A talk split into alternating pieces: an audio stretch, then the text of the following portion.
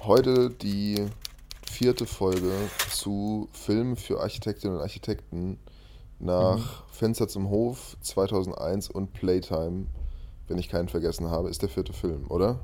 Mhm. Mit wem hast du Playtime damals geschaut gehabt? Das war mit Sven und Marcel. Das war an dem Wochenende, wo wir ursprünglich mal unseren Ausflug geplant hatten, der dann aber ins Wasser gefallen ist. Und dann haben wir den Film geschaut und haben abends bei Marcels Eltern im Haus noch die Folge aufgenommen. Das weiß ich noch. Ja, und jetzt ein etwas ungewöhnlicher Film. Es ist diesmal, es ist wieder ein, ich würde sagen, ein Klassiker und auf jeden Fall ein populärer Film. Jetzt kein Nischenfilm, aber er ist besonders, weil er eben kein Film ist, wo man so im ersten Moment direkt an die Betrachtungsweise des Architektonischen denken würde. Und vielleicht ganz kurz zum Einstieg, falls jemand die Folge hört, der jetzt nicht weiß, dass wir ab und zu dieses wiederkehrende Thema haben. Äh, wir machen ab und zu Folgen, in denen wir uns über Filme unterhalten, die wir aus Sicht der Architektur oder von Raum oder irgendeinem Aspekt, der uns da interessiert, ähm, interessant finden. Die letzten Male war es immer so, dass wir die Filme meistens sogar zusammen schon gesehen hatten. Wir wussten, von welchem Film wir sprechen. Diesmal ist es ein bisschen anders, weil äh, ich den Film kannte und dann Bene so ein bisschen aufs Geratewohl gesagt hat, schau den auch mal an, wir machen einfach mal eine Folge zu dem Film.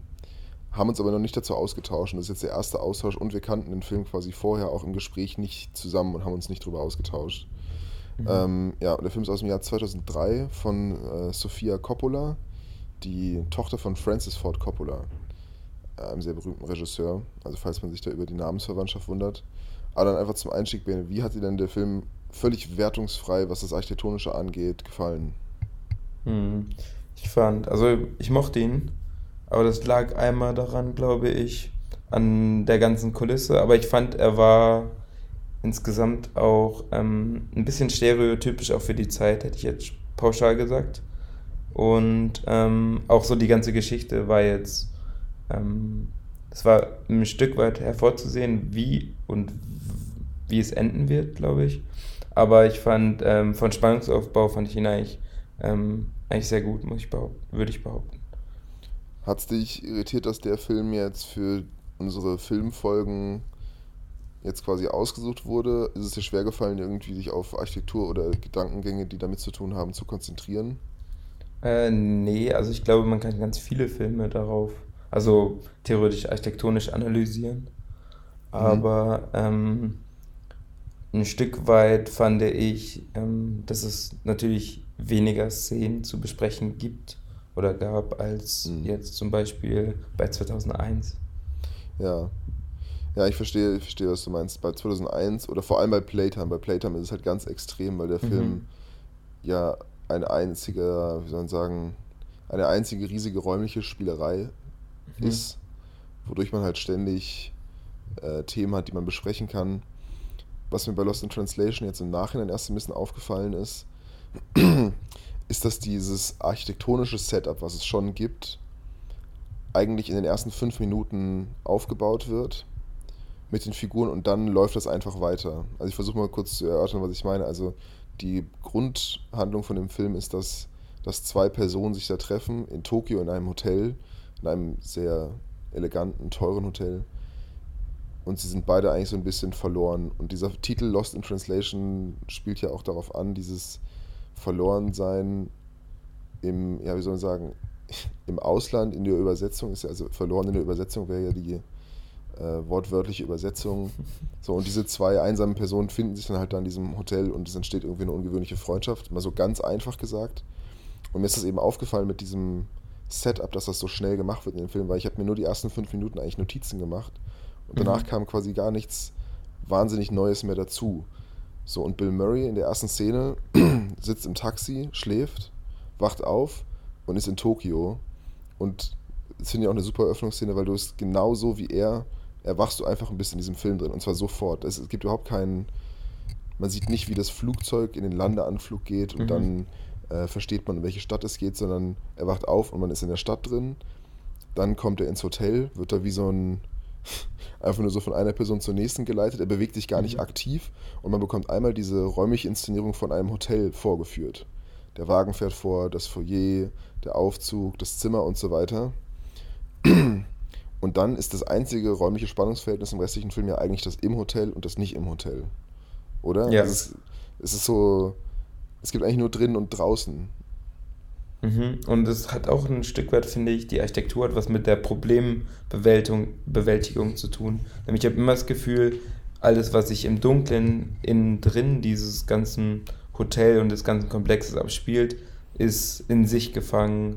Die mhm. Leute sind äh, gebunden an diesem Ort und es passiert dann immer ein Turn oder es verändert sich die Stimmung, wenn sie dieses Hotel verlassen. Habe ich immer das Gefühl gehabt beim, beim Betrachten. Was erstmal diesen Ort irgendwie komisch wirken lässt und erstmal abstoßend, finde ich. Was aber eigentlich komisch ist, weil das Hotel ist ja architektonisch und gestalterisch sehr mhm. schön gemacht. Mhm. Die Bar, und zum Beispiel die Bar finde ich ein schönes Beispiel, das ist schon eine Bar, in der man sehr gerne sitzen will. Ja. Äh, Hotelzimmer sind auf eine Art, auch wenn sie irgendwie teuer sind, sich immer ähnlich. Ähm, mhm. Und fand ich jetzt gar nicht so die prägendsten Räume.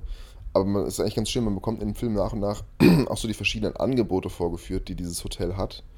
Ähm, und allein für die Analyse, Analyse des, der Typologie eines Hotels lohnt es sich, diesen Film zu schauen. Weil hier wird eigentlich fast jeder wichtige Raum einmal vorgeführt, den du als Gast wahrnimmst. Es gibt dann auch später auch Szenen, wo er irgendwie im Spa-Bereich ist oder sie treffen mhm. sich auf dem Weg zur Sauna. Und das Witzige ist ja, das ist so ein Hotel, wo du merkst, eigentlich wird alles getan, dass bei den Gästen keine Langeweile aufkommt.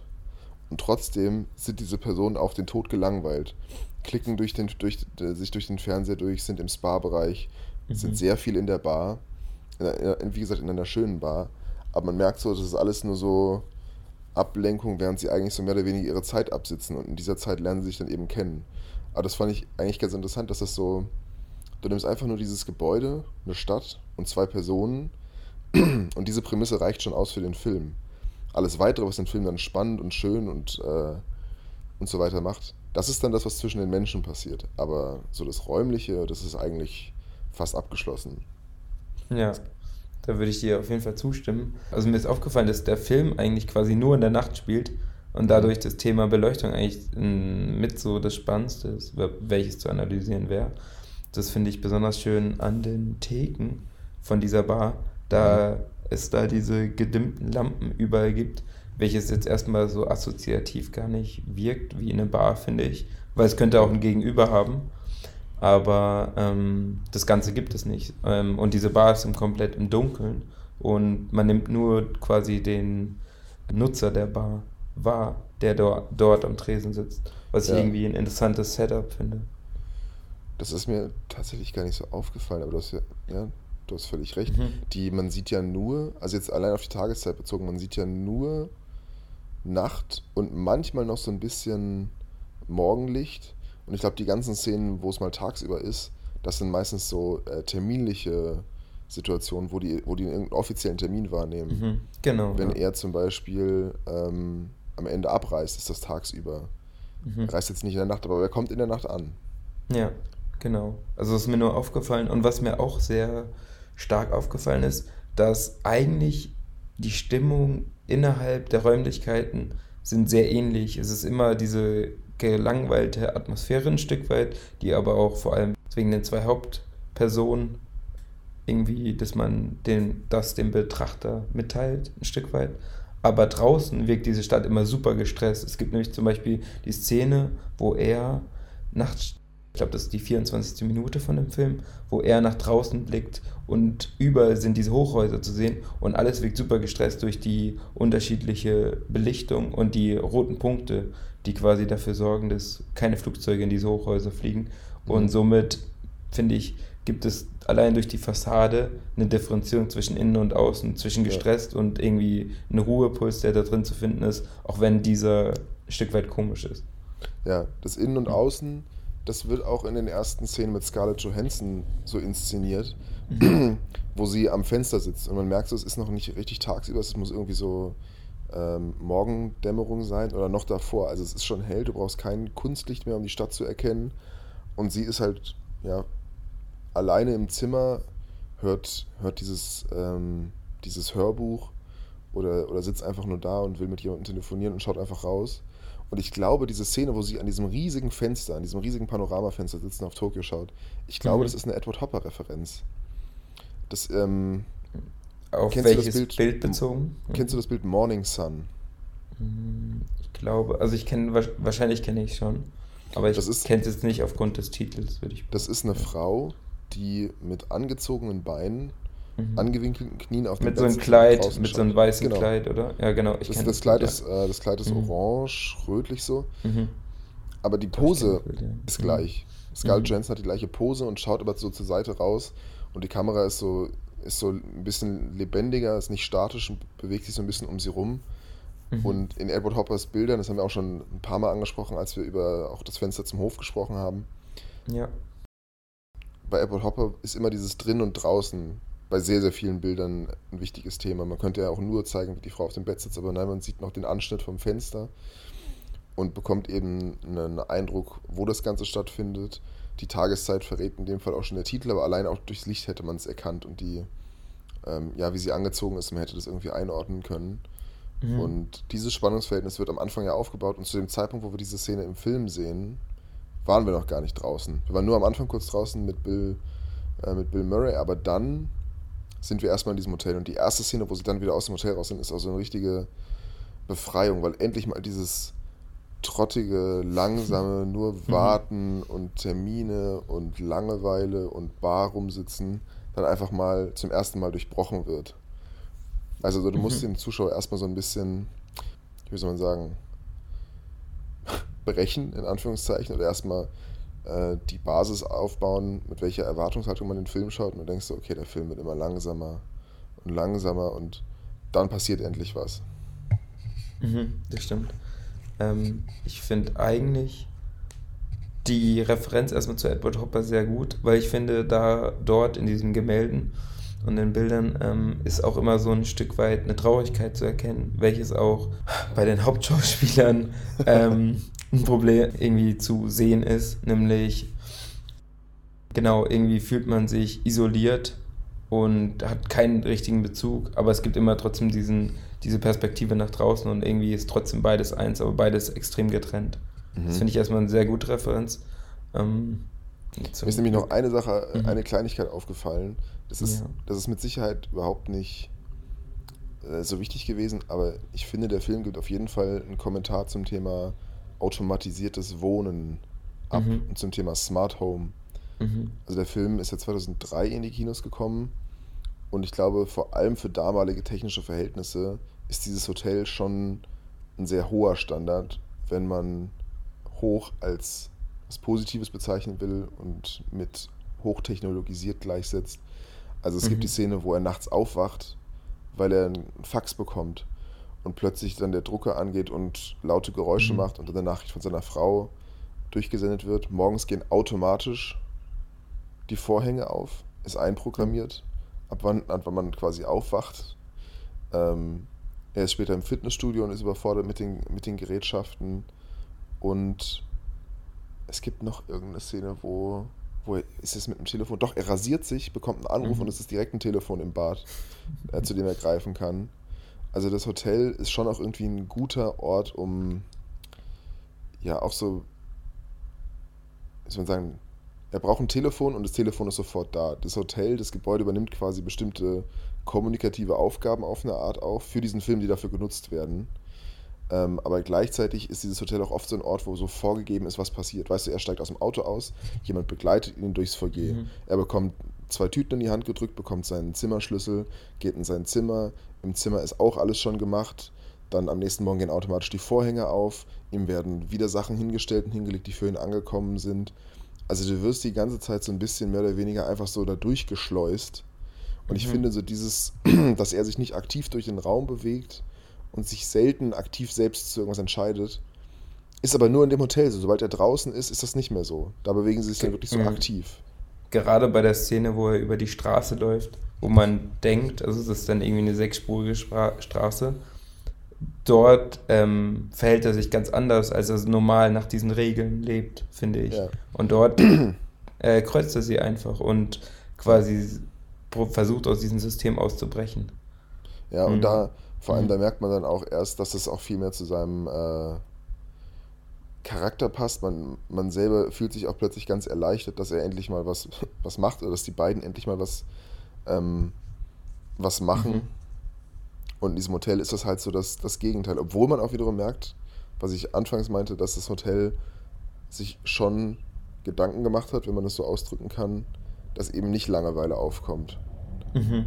Aber trotzdem sind sie es im Endeffekt. Sie sind trotzdem gelangweilt. Von den Angeboten auf jeden Fall ähm, würde man das erstmal nicht denken, aber ähm, das ist ja auch irgendwie so diese Traurigkeit, die da mitspielt, habe ich immer das Gefühl. Ja. Ähm, dass sie an sich eigentlich ein erfolgreiches Leben führen. Äh, die eine als ähm, ausgebildete ähm, Philosophin und er als super erfolgreicher Medienmensch, aber mhm. beide irgendwie ähm, sehr unglücklich sind in dem, was sie machen und das auch automatisch auf diesen Ort bezogen.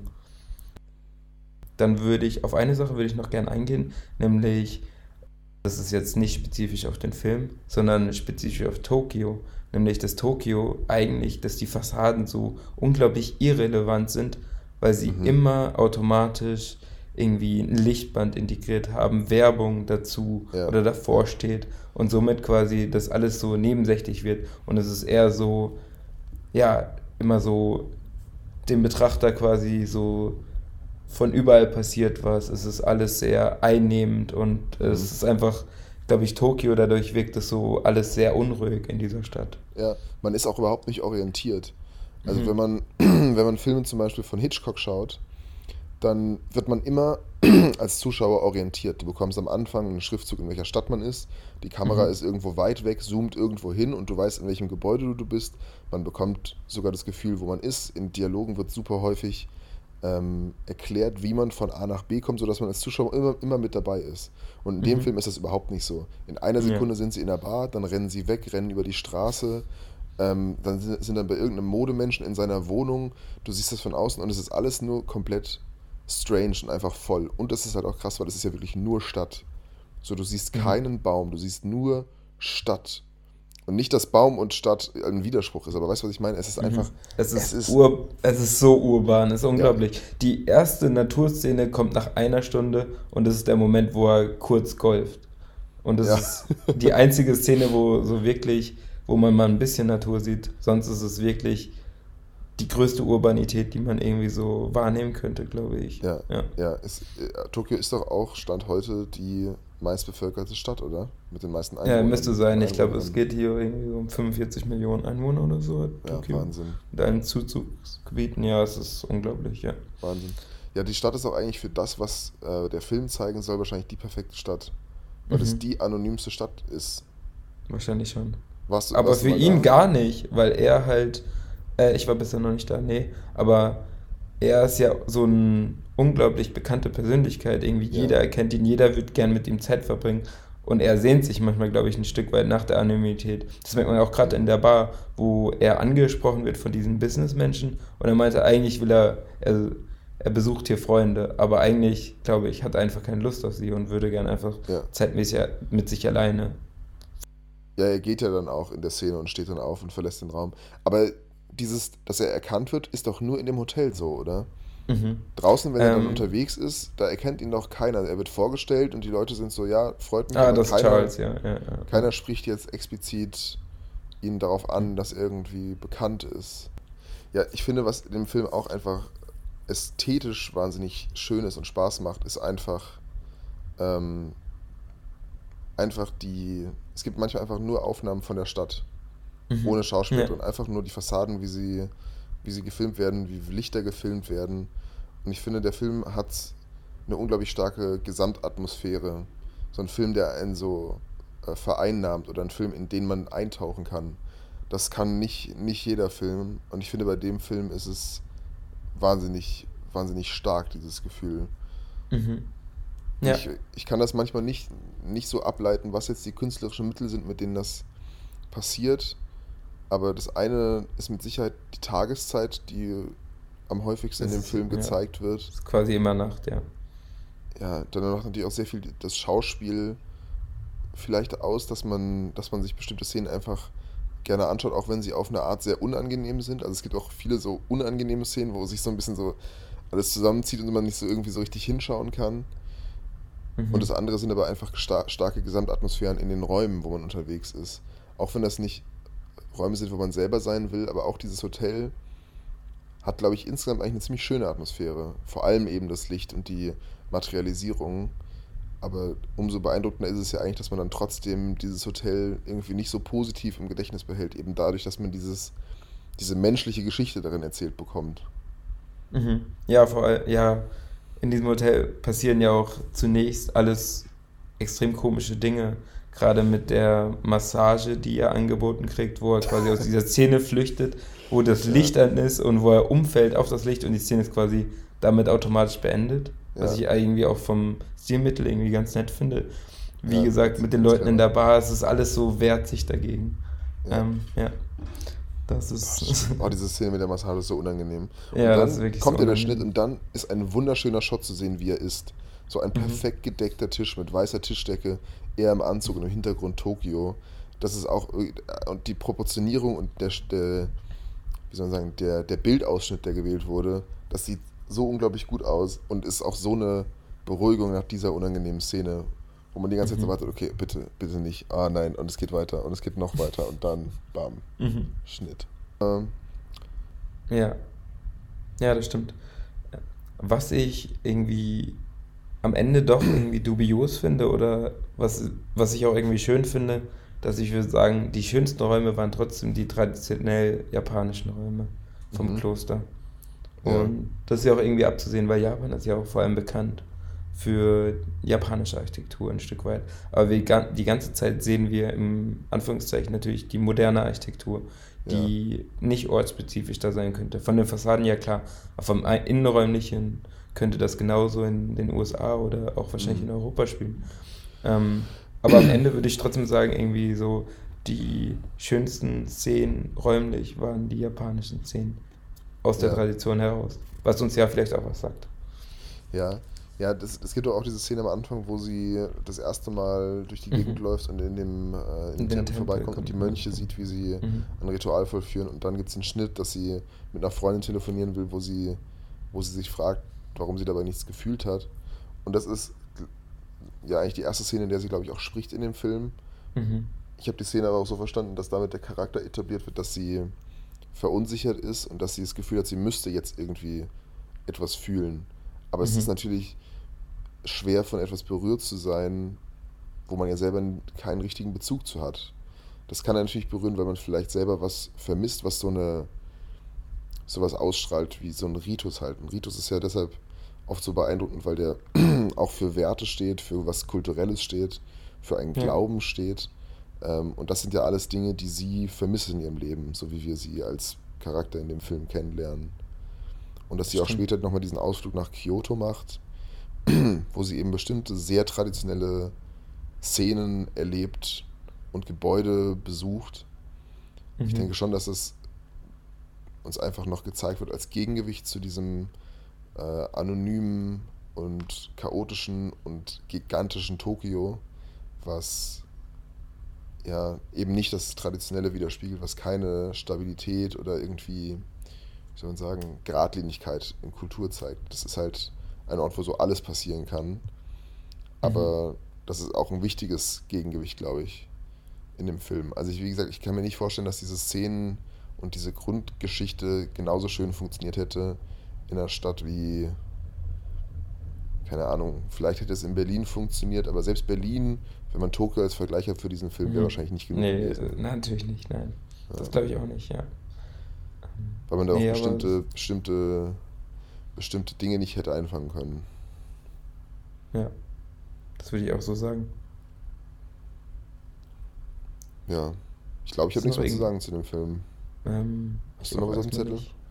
Nee, aber es ist ein toller Film. Schaut ihn euch auf jeden Fall an. Ich kannte ihn noch nicht und ich fand ihn echt gut. Ja, ja der ist leider ein bisschen schwer ähm, zu finden. Der nee, gar nicht. nicht auf Doch.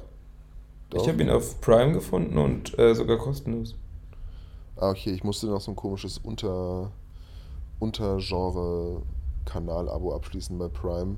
Äh, man kann den Film aber natürlich auch einfach als, äh, als DVD oder Blu-ray kaufen, falls man noch ein Laufwerk hat. Es mhm. gibt den auch, glaube ich, bei Google Play zu kaufen. Aber zwischenzeitlich war das mal ein bisschen stressig mit Lizenzen, weil ich weiß, als ich in Basel gewohnt habe, konnte ich den nicht schauen. Okay. Weil die irgendwie ja, da die Lizenz nicht hatten. Ähm, aber unabhängig davon kann man sich ein bisschen Mühe geben, dann findet man schon einen Ort, wo man den schauen kann. Mhm. Und ich habe das Feedback bekommen, dass wir unsere Folgen manchmal zu abrupt beenden. Deshalb beenden wir die Folge heute richtig professionell, langweilig und angekündigt. Und ich will zum Abschluss noch einen Kurzfilm empfehlen, den wir bei uns in der WG geschaut haben. Gerne. Und zwar ja. heißt der Film Nest. Der Film dauert ungefähr 20 Minuten und ist von einem isländischen Regisseur. Und man kann den Film aktuell noch umsonst in der Arte-Mediathek schauen. Ihr müsst einfach Cool. nur Mhm. eingeben bei Google Nest Kurzfilm und eins der ersten Ergebnisse, das erste Ergebnis eigentlich direkt, Nest Filmen voller Länge Arte TV. Und es ist ein Film, der wurde in Island gedreht und im Mittelpunkt des Films steht ein Strommast, den Kinder als äh, Spielort entdecken. Und dann wird einfach gefilmt, was passiert. Und der Film ist über 18 Monate gedreht und die Kamera ist dauerhaft auf einer Position. Mhm. Sehr starker Konzeptfilm. Es geht irgendwann auch um, wie soll ich sagen, es geht irgendwie auch um architektonisches Element, aber auch einfach als, als kleiner, schöner Film ähm, wollte ich ihn mal empfehlen, weil ich eben auch nicht weiß, wie lange noch kostenfrei einfach zur Verfügung steht.